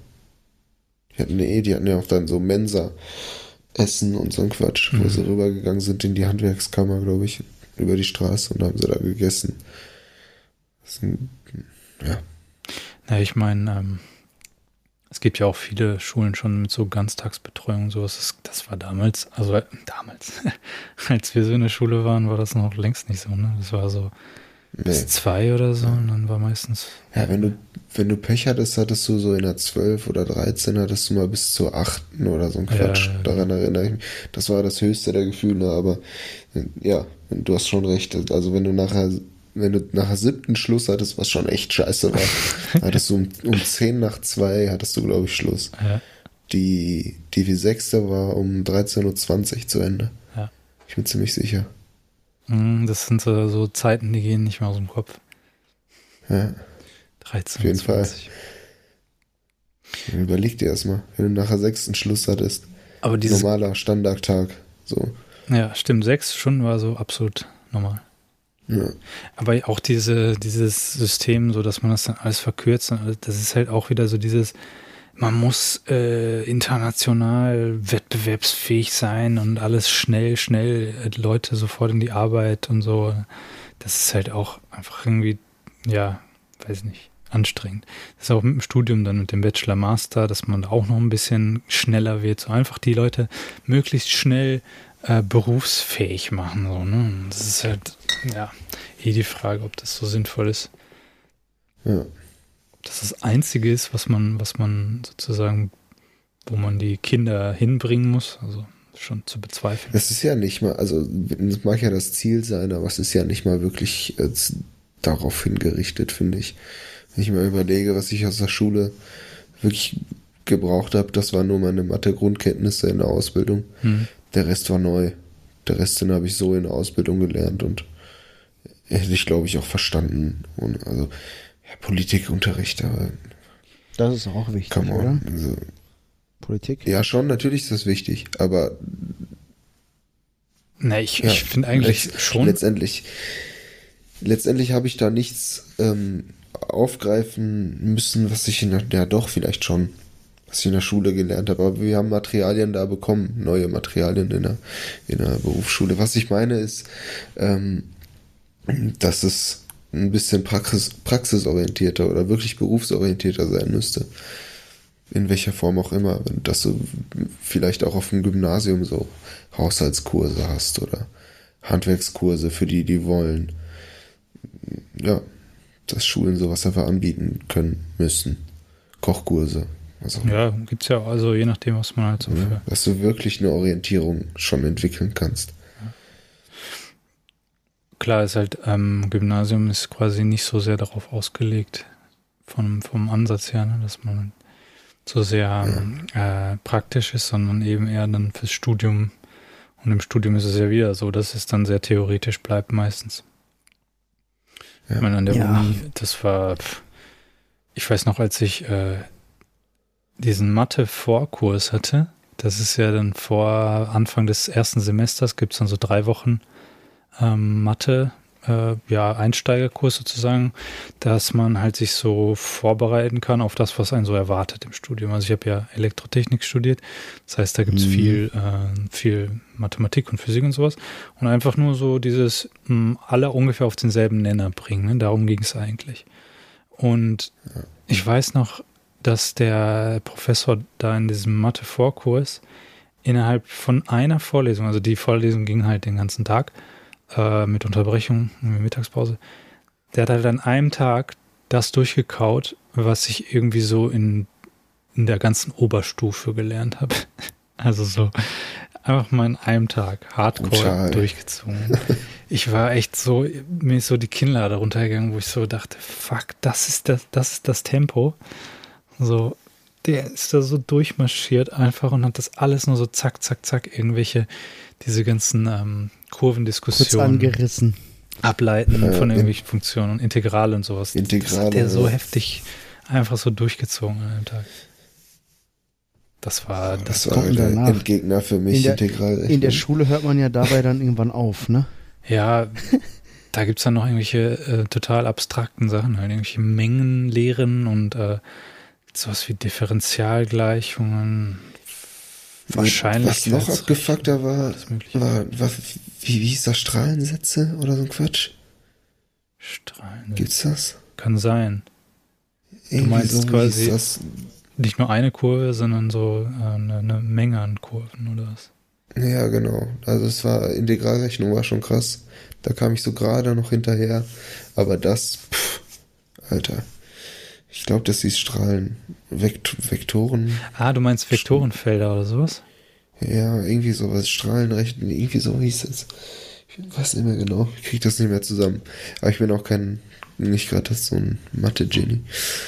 Aber da war für mich auf jeden Fall komplett Ende dann. Wir hatten dann auch ja. im, im, Studium, dann gab es so Wegintegrale oder ähm, Volumenintegrale. Als ich das Symbol das erste Mal gesehen habe, es ist halt so ein Integralsymbol mit so einem Kreis noch da drin. Und als ich das gesehen habe, dachte ich so, was? Haben die, haben die sich das gerade ausgedacht? Das geht's doch gar nicht. genau. ein kleines Schild. Krass. Aber wo ihr gerade, ähm, wo ihr gerade über Schule gesprochen habt und was wichtig ist und was nicht, ähm, ich habe heute auf dem Weg zur Arbeit habe ich einen, einen, ganz interessanten Beitrag im Radio gehört. Äh, es war ein, ein, ähm, ein Interview mit einem Forscher, der ähm, auch ähm, Mediziner ist. Und der erforscht irgendwie das Verhalten auch von Leuten ähm, in Notfallsituationen Und der hat zumindest gesagt, ähm, dass es, dass man in der Schule schon anfangen sollte, den Kindern Erste Hilfe beizubringen. Mhm. Dass es extrem wichtig ist, dass man als Laie, als medizinischer Laie auch schon sehr viel Wichtiges und, und, und Lebenswichtiges auch leisten kann und darüber sind sich viele nicht im Klaren, aus Angst Fehler zu machen. Ähm, und das wäre mal was Sinnvolles in der Schule. Da kann man äh, bei Mathe so ein paar Sachen auch ruhig mal wegfallen lassen und stattdessen mal zweimal die Woche äh, Erste-Hilfe-Training machen, so dass die Leute äh, sehr früh damit in Kontakt kommen und dass es im Grunde dann gar kein Problem mehr ist, Erste Hilfe zu leisten. Weil Mhm. sehr viele Menschen sind total überfordert, wenn dann, ich meine, man muss sich mal die Situation einfach mal vorstellen. Plötzlich kippt einfach jemand um. So, in, in der Mhm. Bahn. Du bist gerade in der Bahn und dann fällt dir jemand um, ist bewusstlos. Was, machst du? Mhm. Stabile das gar dann. nicht wissen. Na, Ja, in den meisten Fällen aber auch, ist okay, aber auch kann auch falsch sein, weil wenn jemand nicht mehr atmet, dann bringt die stabile Seitenlage Ja, gar klar, nichts. Das hat er dann so erklärt, ne? Ähm, und zwar hat er folgende Situation geschildert. Ähm, es war eine, eine Geschichte, die in einer, in einer Schule, auf einer Gesamtschule sich abgespielt hat. Da hat ein Junge, ähm, der war äh, sehr gut in der Schule und, und äh, war auch guter Fußballer und hat dann in der Pause hat er den Ball ziemlich feste auf den Brustkorb geschossen bekommen. Und das hat dann, also der hat so ein Pech gehabt, dieser, diese, diese Gewalt von einem Schuss hat dazu geführt, dass sein Herz angefangen hat, so ein Herzkammerflimmern zu bekommen. Mhm. Das heißt, nur noch so gezuckt hat, aber gar nicht mehr richtig Blut gepumpt hat. Und er ist innerhalb von Sekunden ist natürlich äh, bewusstlos geworden. Man muss sich vor Augen führen, dass das Gehirn, also du brauchst wirklich im Gehirn nur so 15 Sekunden keinen Sauerstoff haben und du wirst sofort bewusstlos. Ne, und er ist bewusstlos geworden und, und, und keiner hat erstmal was gemacht. Und es hat ein paar Minuten gedauert, ne? Bis dann so ein Lehrer sich mal getraut hat, dahin zu gehen und hat den in die stabile Seitenlage gelegt. So, aber der hatte gar, kein, der hatte gar keine Atmung mehr, ne? Der war Mhm. einfach komplett weg. Äh, und da war ein, ein Mädchen, das war in der achten Klasse. Und die hatte, ähm, seitdem sie acht war, hatte sie über ein äh, DLRG irgendwie immer Ersthilfemaßnahmen gelernt und die konnte das dann. Die hat sich dann eine Freundin geschnappt, ist dann da hingegangen und dann haben die den, äh, haben sie eine Herzmassage gemacht und haben ihm so das Leben gerettet. Der hat sich davon super erholt, keine bleibenden Schäden, alles gut. Aber ähm, nicht der Lehrer, eine Schülerin Mhm. hat diese Maßnahme ergriffen und das dann richtig ausgeführt. Und das zeigt ja schon so krass, fast niemand kann das. Und vor allem theoretisch Ja. kann das jeder so ein bisschen, aber niemand traut sich das zu. Ja, wenn stimmt. überhaupt, wenn wir, zum Beispiel wir drei jetzt, wann haben wir das letzte Mal, also ich klammer mich jetzt mal aus, weil ich damit viel zu tun hatte, auch für über ein, über ein Jahr, aber auch da hat sich viel geändert. Das habe ich nicht im Radio gehört. Als ich Erste-Hilfe-Kurse gegeben habe, da habe ich noch, ähm, da hieß es noch, äh, dass man ähm, die Person ansprechen soll, checken soll, ob jemand bei Bewusstsein ist. Wenn du es, wenn du es nicht, äh, wenn du es nicht, ähm, ach, sag schnell. Wenn es, wenn die Person nicht bei Bewusstsein ist, dann muss man auf jeden Fall sofort Hilfe rufen, also den Notruf absetzen und dann sofort anfangen, äh, die, ähm, die lebensrettenden Maßnahmen durchzuführen, wobei man früher noch die Atmung überprüft hat. Ne, das war gängige äh, Erste Hilfe, Erste Hilfe Lehrstandard war, gut, äh, Leute sollen die Atmung überprüfen. Medizinische Laien sollen draußen auf der A40 nach einem Autounfall bei Wind und Wetter die Atmung feststellen, ob jemand noch atmet oder nicht, was wahrscheinlich sehr schwierig ist. Bis unmöglich, das überhaupt festzustellen. Und da hat er gesagt, heutzutage sagen die äh, irgendwie ansprechen, Hilfe rufen und drücken. Sofort. Ne? Mhm. Und ich habe mich gefragt, ja, aber was, wenn man, was, wenn die Person eigentlich noch Puls hat? Also noch atmet? Weil wenn du noch atmest, hast du ja auch noch Puls. Und du trotzdem anfängst, auf dem rumzudrücken. Obwohl der eigentlich nur die stabile Seitenlage brauchen würde. Also, ich weiß nicht. Und, äh, naja, äh, unterm Strich, äh, Erste Hilfe als Fach in der Schule äh, wird Sinn machen. Ja, das stimmt schon. Also ich glaube auch, dass ich, äh, dass ich jetzt auch in so einer Situation nicht wirklich ähm, besonders toll reagieren würde. Also ich bin noch nicht in die Situation gekommen, aber es stimmt schon. Ich habe das auch nur theoretisch äh, für, für einen Führerschein das letzte Mal, glaube ich, gehabt. Ne? Gut, dann hast du auch irgendwie solche Puppen, wo du das dann einmal machst. Aber jo. das ist natürlich, wenn du es nicht übst, wenn du es nicht irgendwie regelmäßig machst, dann ist das ja, dann, dann rostet das ja komplett ein. Beatmet, äh, es wird auch nicht mehr beatmet heutzutage. Einfach nur noch Herzmassage. Mhm. Okay. Also, merkt euch das. Gemerkt. Atmen ist voll 2012. Genau. Macht keiner mehr heute. ja, aber voll uncool. Atmen, voll die Zeitverschwendung. Was machst du da, Alter? Was denn? Atme, ich atme. Opfer. Das ist keine App.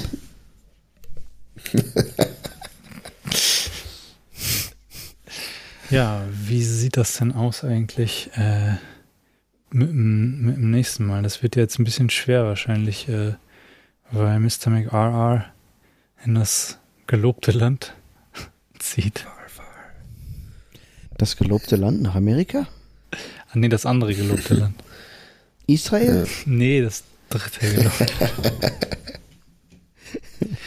ich, ich, weiß nicht, warum ich es jetzt so genannt habe. Ich meinte eigentlich England.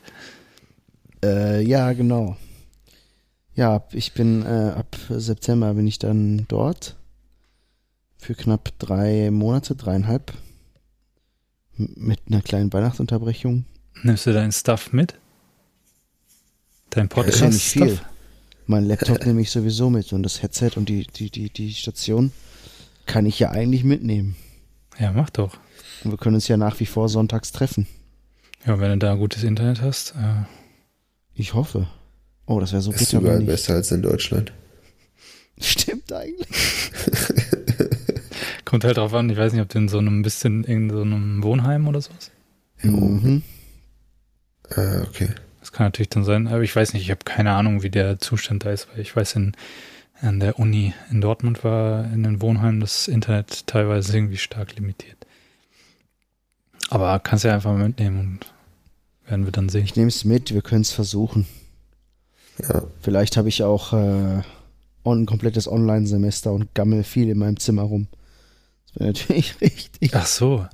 Bitter. Stimmt, jetzt Weißt du eigentlich, wie das jetzt sein wird mit wie, Corona und so? Weißt du, wie der Zustand da gerade ist? Also, ähm, die Zahlen sind auch dort ein bisschen hochgegangen, habe ich letztens extra noch geguckt. Äh, Ryanair hat die Flüge auf die Insel gestrichen, zum Beispiel. Hm. Äh, ich fliege mit Eurowings.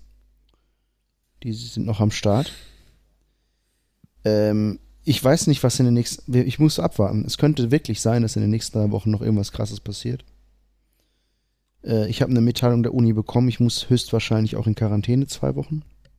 Geil. Nachdem ich da angekommen bin. Ja, das heißt, ich komme da an und sperre mich zwei Wochen in mein Zimmer, so ungefähr. Äh, Kannst du dich nicht testen lassen? Ja, das machen die, das bieten die nicht an. Aber ich glaube nicht, dass Deutschland als. Äh, eigentlich steht Deutschland nicht auf dieser Risikoliste. Eigentlich muss ich nicht in Quarantäne. Ich komme nämlich nicht aus einem Hochrisikogebiet. Deswegen, äh, weiß ich nicht, bleibt mir das vielleicht erspart. Ähm, aber ich habe auf jeden Fall am 31. August einen Termin bekommen, ähm, um Reisepass zu beantragen. Wahrscheinlich kriege ich dann erstmal einen vorläufigen. Sollte auch eigentlich kein Problem sein. Die Einreise nach England sollte kein Problem sein. Aber die Wiedereinreise dann nach Weihnachten und Neujahr wird vielleicht nur mit dem Reisepass dann gehen. Weil die ja ab dem 31.12. sind die, sind die dann offiziell raus. Ah, jo, das ist ja auch noch. ja, genau, das ist auch noch. Scheiße. Ich muss auch so ein Ding unterschreiben. Wenn ich einreisen will, muss ich auch so ein, ne, so ein so ein Zettel unterschreiben von wegen, wo ich erkläre, ich bin symptomfrei und ich habe nichts und so, bla bla, hier Corona. Aber jetzt ähm, ist ja noch EU, das heißt, du brauchst jetzt erstmal kein Visum, aber wenn du dann wieder einreist, nachdem die raus sind, wie sind das dann? Ähm, ich, muss mir ähm, über eine App kann ich meinen Ausweis einscannen und äh, lass mir dann so einen Status anerkennen. Ich weiß nicht genau, wie das heißt. Ich habe es vergessen. Äh, aber ich habe ja auch über, ich glaube, ich bin da über dieses Erasmus-Programm äh, auch von, von befreit. Also das ist eine Sonderregelung. Hm, okay. Erasmus-Studenten haben dann einfach für die Zeit, die sie da sind, ähm, ja, das Recht, da zu sein, quasi. Okay. Kurz, Kurzvisum. Das, das ist schon irgendwie geregelt. Also da habe ich nichts drüber gelesen. Ich habe ja so eine App von der, von der Gastuni dort. Da stand jetzt eigentlich nichts drin, nur dass ich meinen Ausweis da einscannen muss mit dieser, mit dieser App. Und, ja. Und du bist jetzt dann insgesamt drei Monate. Ja. Oktober, November, Stückchen Dezember. Mehr als drei Monate. Ja. Und hast du dann äh, da irgendwelche Vorlesungen dir schon, musstest du die irgendwie schon vorher auswählen oder gibt's dann? Ja, es, es gab, es gab eine Liste extra für Erasmus-Studenten. Äh, das sind wahrscheinlich auch äh, die ganz normalen Kurse, aber ich darf halt nicht alle wählen. Ne? Ähm, ich darf auch maximal 60 Credits machen. Das entspricht vier Kursen dort. 60 Credits sind doch normalerweise für zwei Semester, oder nicht? Ja, eigentlich schon. Aber die haben ein anderes System. Achso. Äh, das heißt auch, glaube ich, CTTS, keine Ahnung, wie die genau hieß. Es gibt auch eine Umrechnungstabelle, ja. Okay. Ähm, das entspricht, wie gesagt, vier Kursen. Ich habe fünf angegeben, nee, sechs hatte ich angegeben. Und davon habe ich jetzt halt vier bekommen. Ja. Und äh, die entsprechen auch, ich habe das mit einem, einem Professor hier in der Uni, der das alles koordiniert, abgesprochen. Hab ihn gefragt, yo, kann ich die nehmen? Kann, kann man sich das da anrechnen lassen? Er so, ja, das werden wir schon irgendwie machen. Mach die erstmal. Wir finden schon einen Weg, die dann im Nachhinein anzurechnen. Es wird schon passen. Thematisch passen die auch ganz gut rein. Mhm. Ja. Ja, das heißt, ich werde okay. dann diese Kurse haben. Also ich weiß von einem Kollegen, der da vorher war, äh, dass er auf jeden Fall einen Tag in der Woche frei hatte. Der mhm. hatte jetzt einen relativ entspannten Stundenplan. Ähm, aber er war halt vor Corona noch da. Mhm. Das heißt, er hatte dann einen Tag in der Woche frei und konnte sich dann da frei bewegen. Es wäre natürlich auch schön, wenn ich einen Tag in der Woche frei hätte. Das würde mir echt gefallen. Okay, aber das weiß ich nicht. Aber da funktioniert das anders. Du hast erstmal so eine Art Vorlesung, in der du die ganzen Input bekommst. Und dann hast du zu jedem Kurs nochmal eine Art Seminar, in dem du dann in kleineren Gruppen dich triffst und äh, das nochmal besprichst und dann dort Aufgaben machst und solche Sachen. Mhm. Und Diskussionen und Gruppenarbeiten und solche Sachen. Die machen das ein bisschen anders. Ja. Ja, es kann ich natürlich denke, das, sein, dass das dann alles online passiert oder vieles davon. Ja, das, da, da wurde ich auch schon vorgewarnt, dass das auf jeden Fall so sein wird. Die versuchen nichtsdestotrotz da ein vernünftiges Angebot zu schaffen und ähm, uns die Möglichkeit zu geben, auch die volle äh, Erasmus-Erfahrung zu machen. Das heißt ähm, Saufenparty. Genau, das äh, wünscht man sich natürlich. Das ist auch das, was man im Kopf hat, wenn man an Erasmus denkt. Weniger, dass man da viele Credits macht, sondern. Boah, das war echt, äh, sorry, aber die, die Erasmus-Partys an der, an der Uni, das waren immer die heftigsten Partys. Also ich meine, ich war nicht auf vielen, aber auf denen, auf, die ich, auf denen ich war, äh, die waren irgendwie immer total, sind immer total eskaliert. Ja? Mhm. Ja klar, wenn Schön. halt irgendwie Leute aus dem Ausland kommen, die sind halt dann, äh, weiß nicht, so völlig unabhängig, völlig äh, unbekannt, also quasi haben überhaupt keine keine äh, ja, Anhängsel oder irgendwelche Verpflichtungen oder so, so völlig ausgelassen. Ja. Ja. ja. Ich weiß so, von Kollegen, dass die, dass die Engländer unter Alkoholeinfluss auch äh, ganz schön, ja, ja, äh, ganz schön aggressiv werden können, ne? Einige. Also der Kollege, über den ich rede, der war in Birmingham und äh, der ist in den paar Monaten, wo er da war, ist er so oft fast in Schlägereien gekommen wie in zwei Jahren Köln nicht, ne? weißt, weißt du Bescheid. Aber ich glaube, Birmingham ist schon eine andere Hausnummer als, äh, als, als Worcester. Ja. Äh, Worcester hat äh, 100.000 Einwohner maximal. Mhm. Ist das so eine Studentenstadt? Ja, ist eine Studentenstadt. Das heißt, von 100.000 Einwohnern sind vielleicht dann 30, 40.000 dann haben mit der Uni zu tun. Ja, chillig. Mhm. Und hast du Bock? Ja, Mann. Ich hoffe natürlich, dass es irgendwie nicht so ganz so eingeschränkt sein wird durch Corona. Das wäre schade. Ja, es ist echt gemischt. scheiße. Ich habe auf der einen Seite habe ich Bock, aber auf der anderen Seite irgendwie auch so, ja. Ich bin ja nicht lange weg, aber trotzdem ist das die längste Zeit, die ich weg sein werde von zu Hause am Stück. Und äh, es ist halt auch so ungewiss, wie das dann abläuft. Äh, sind die Leute nett? Ähm, kann ich mich vernünftig verständlich machen auf Englisch?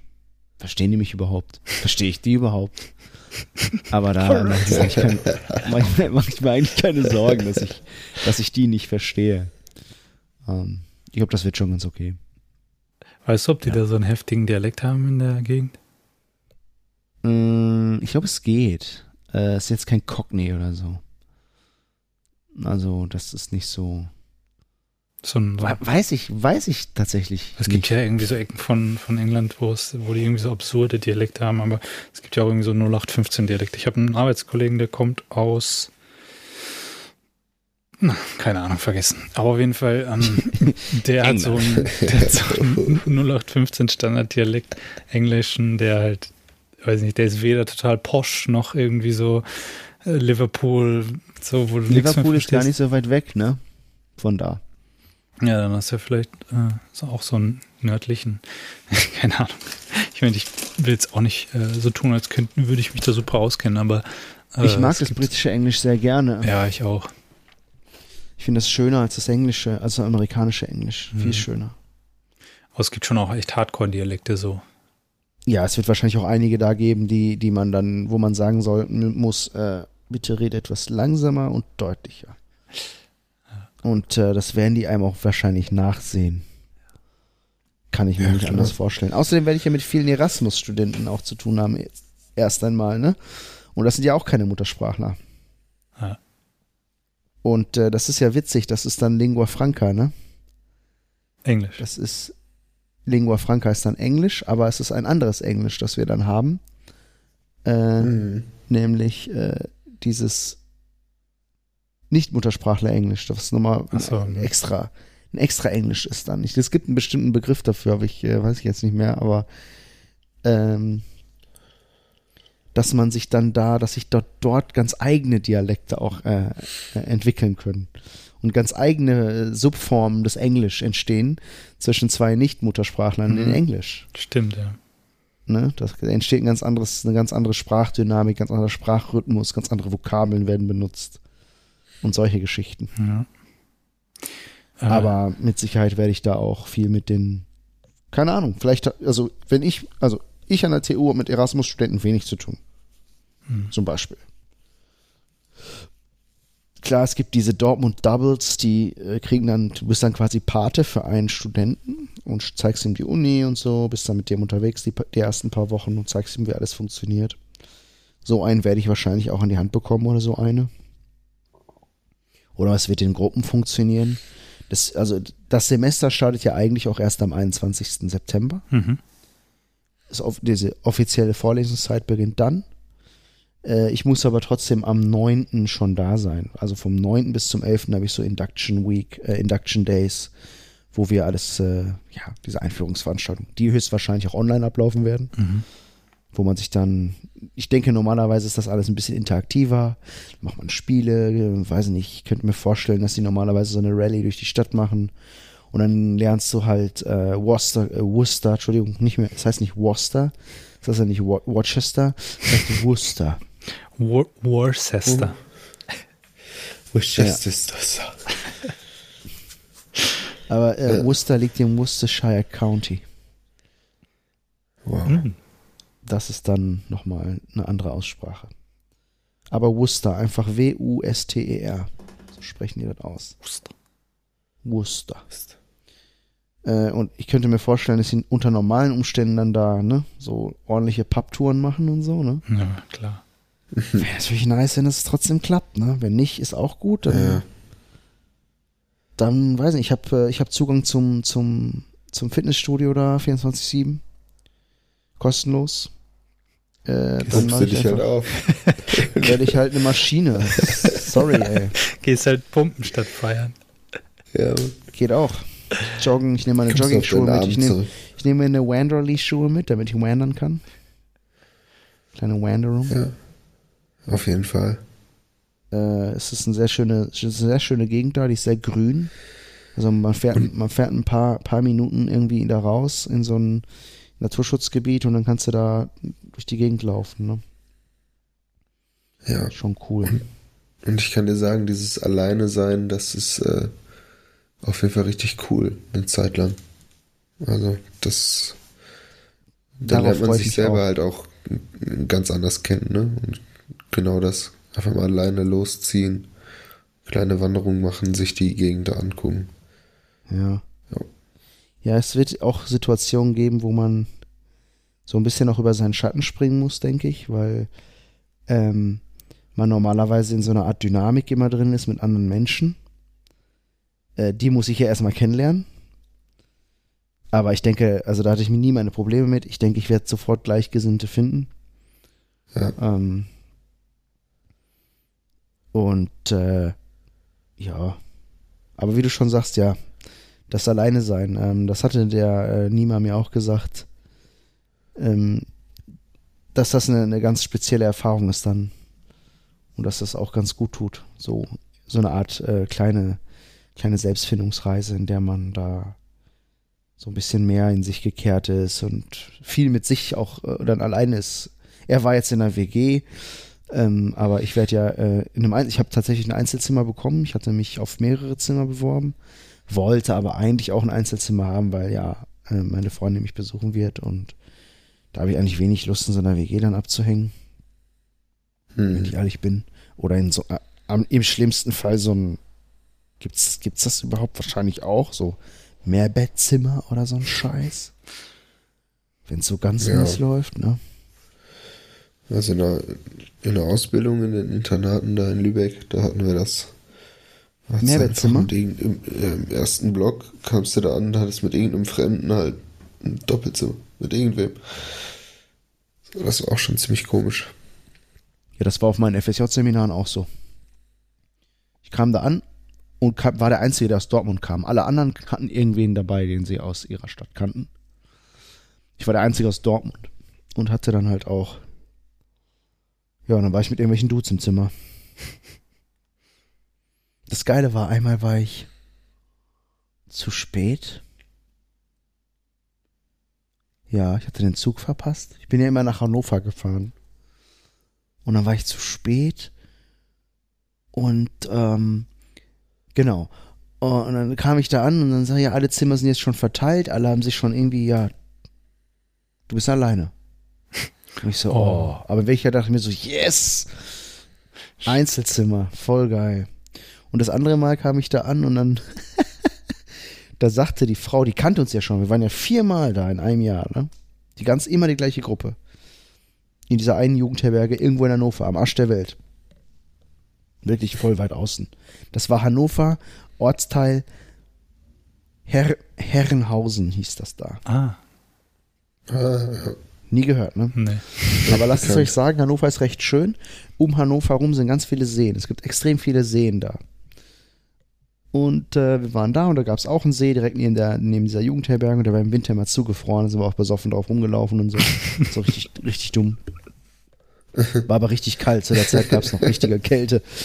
Naja, und äh, ich kam da an und dann, äh, dann sagte sie schon zu mir so, ja, äh, du bist schon wieder ein bisschen spät dran, aber also jetzt habe ich so, jetzt kann ich dir zwei Sachen anbieten. Entweder alleine oder du gehst mit Olli auf ein Zimmer. Und Olli war so ein, ein Verrückter, ne? Da habe ich gesagt, ja komm, dann mache ich mit Olli und dann habe ich mich mit dem Herbe angefreundet. Und der war echt so ein Freak, ne? Der war der Älteste da, aber irgendwie schon über 30 damals. Da war noch ein FSJ gemacht und äh, aus, äh, aus Magdeburg kam. Der war so ein Inline-Skater, war er.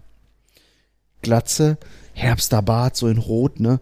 Und dann dieser, so ein leichter äh, Ossi-Akzent, ne? Richtig, also hab seine Nummer leider nicht mehr. Eigentlich schade. Mit dem hätte ich gerne noch Kontakt gehalten, habe ich aber leider nicht gemacht. Vielleicht hört er uns ja. Olli, wenn du das hörst, meld dich. Olli, wenn du das hörst, liebe Grüße, Mann. Info at schmödcast.de Ja. Werde ich bei deinem alten Kumpel, Randy McRR. Randy McJay. ähm, aber vielleicht bist du ja jetzt der Älteste. Ja, kann ich mir gut vorstellen. Jetzt bist du der, Mit Sicherheit bin ich, der bin ich Crazy. der Älteste. Ich da irgendwann mit Randy McRR auf dem Zimmer? nein, nein, nein. Nee, danke. Ja, das meinte Nima schon. Ja, klar ist man da dann der Älteste, wenn man da mit 30 hingeht. Oder Nima war jetzt ja 28, 29, aber auch mit 29 bist du dann da. Eher der Ältere. Und äh, die sind dann alle eher so Anfang 20, ne? Die das machen. Ich war in Graz auch in einer WG und war auch mit Abstand der Älteste. Ich weiß nicht, waren fünf Leute und ich war weiß gar nicht, wie viel älter als der nächste, aber Warst du, warst du da schon 30? Nein, nein. Aber da war ich bestimmt vier Jahre locker älter als der nächste sozusagen. Bestimmt, keine Ahnung, weiß nicht genau, ist auch egal, aber das war auch, habe ich auch anfangs so gedacht, hm, ob das irgendwie nicht komisch wird, aber in Wirklichkeit hat super gepasst. Ist doch völlig egal. Das wird kurz angesprochen, so wie alt bist du eigentlich? Und dann sagst Und du das so, halt und dann. Na, vor allen Dingen, das Geilste ist dann, wenn du dann jemanden dabei hast, bei uns eine äh, Mitbewohnerin von mir, die jetzt auch in Wien lebt, die hört uns vielleicht sogar wirklich zu, also an dieser Stelle schöne Grüße. Äh, schöne Grüße. die, ähm, die ist halt, äh, was war denn immer, Jahrgang 96, glaube ich, oder so. Und als ich das das erste Mal gehört habe, dachte ich so, was, 96, das kann doch gar nicht sein. Irgendwie, das klang, klang für mich halt, so- ich meine, gut, ihr habt Geschwister, die auch viel jünger sind, aber für mich war das so total Wahnsinn, dieses, diese, diese Jahreszahl. So. Es könnte ja sein, im, äh, im schlimmsten Fall stelle ich fest, ach du Scheiße, ich kann mit denen über nichts reden, weil das voll die Kids noch sind, ne? Ach Quatsch. Dann das ziehe ich mich halt so. zurück oder, Nein, oder ich das meine, wird schon nein, laufen. es wird schon irgendwie gehen. Trinkt man sich ein paar Bier im Pub und dann kann man über alle möglichen Dinge schon reden irgendwie. Ein Pint. Wird schon. Oh Mhm. ja, Pints, ey. Da gibt's ja noch, die, die haben ja Sperrstunde, ne? Die Dinger haben ja nur bis 0 Uhr auf. Oder, ja, ich glaube 0 Uhr oder so. Hast dich schon informiert, ob die überhaupt offen sind jetzt? Oder ob die Pubs alle noch dicht sind? Das äh, weiß ich noch nicht. Habe ich noch nicht inf mich Ich habe überhaupt informiert. keinen Plan, was in England gerade abgeht. Das war ja, Ich anfangs war das so, In drei Wochen fliege ich dahin, müsste ich vielleicht wissen. Sollte ich vielleicht Guck mal mal langsam so im also anfangs Ich guck mal eben, warte. war ja noch so, äh, irgendwie Corona in, in UK gibt's nicht. So. Ist alles gut? Nein, sowas nicht. Aber die haben ja dann irgendwie so gesagt, wir lassen einfach alle anstecken, außer die Alten, die werden alle isoliert. Und dann haben sie irgendwann gemerkt, das klappt nicht so gut. Und dann haben sie plötzlich auch irgendwie krassen Lockdown gehabt, glaube ich. Aber was danach dann passiert ist, habe ich nicht mehr verfolgt. Der, der Vogel da, Boris, Barn hatte ja die äh. Corona. Die ist ja auch Mhm. infiziert gewesen. Wer hat Corona? Der hatte das, der Premier, der Boris. Boris.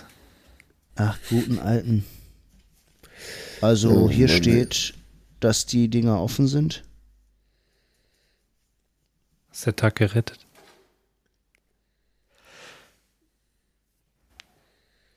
Solange du einen saufen kannst, ist alles gut. Die schließen aber alle um elf.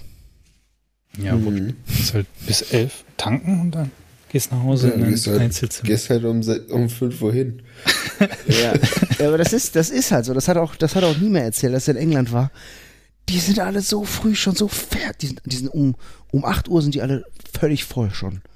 Weil um 11 der Abend halt endet. Oder die sind schon um 19 Uhr schon alle völlig voll. Dann können du nur, kannst dann nur bis 11 in die Kneipe. Und dann lungerst du um 0 Uhr schon im Club rum. Um 0 Uhr. Oder um 11. Also im Club weiß ich nicht, ob das geht, Ich aber würde sagen, in deinem Gut. Alter ähm, bist du einfach um 0 Uhr im Bett. Ja. dann sage ich, ich gehe noch eine Runde pumpen und dann gehe ich pennen. Ich gehe in den Club, in Wirklichkeit, zack. Bin eine Kiste. Ja, aber ist doch okay, mein Gott. Ach, das ist halt für uns da- nicht vorstellbar, weil hier hast du Kneipen, die bis, ja, bis es hell wird, offen lassen. Aber das ist halt, Ja, ist halt dann einfach gucken- so, da du gewöhnst dich daran nach ein paar Wochen. ist Ich weiß das auch gar nicht, warum es das in England gibt, ist wie Tempolimit. um ehrlich zu sein.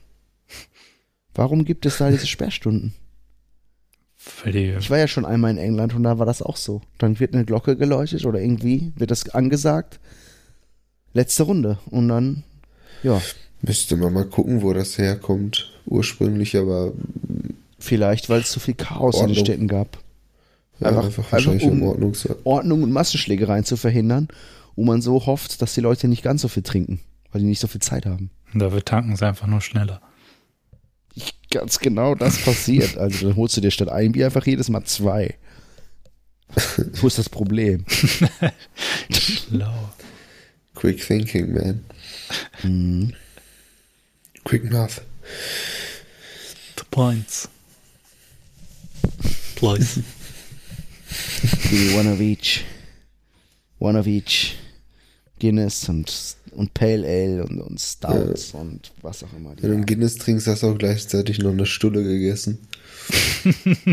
ich mag Guinness inzwischen sogar. Ja, ich mag das auch, aber es ist auf jeden Fall richtig massig, so, ne? Richtig mächtig. Ja, Ja, klar. Ich finde, mit sowas Mega kannst du dich auch nicht besaufen. Das ist viel zu schwer. Oder? Herausforderung angenommen.